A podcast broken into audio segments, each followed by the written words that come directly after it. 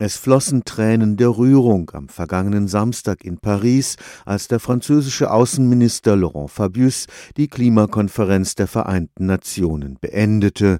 Von einem historischen Abkommen war die Rede.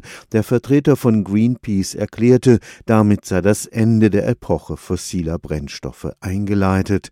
Paris wurde weltweit als Durchbruch in der Klimapolitik gefeiert. Tatsächlich aber wurden in Paris wichtige Fragen auf die lange Bank geschoben. Die Finanzierung des Umstiegs auf CO2-freie Energieträger in den Entwicklungsländern beispielsweise hängt auch nach Paris vom Wohlwollen der Industriestaaten ab. Die reichen Länder, die sind die größten Verursacher des Klimawandels, weil sie die meiste fossile Energie verbrauchen, während die armen Länder die Leidtragenden sind, die sind aber nicht die Verursacher. Und dann kann man aus Gerechtigkeitsgründen gut verstehen, dass die armen Länder von den Reichen fordern, sich stark an der Finanzierung von Maßnahmen zu beteiligen.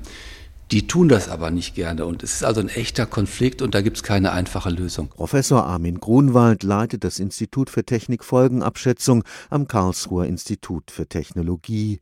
Der Nachhaltigkeitsexperte bedauert, dass das Versprechen, den Entwicklungsländern jährlich 100 Milliarden Dollar für Klimapolitik zu zahlen, nicht rechtsverbindlich in den Vertrag geschrieben wurde. Aber Klimaschutz muss für ihn ohnehin einen langen Atem haben.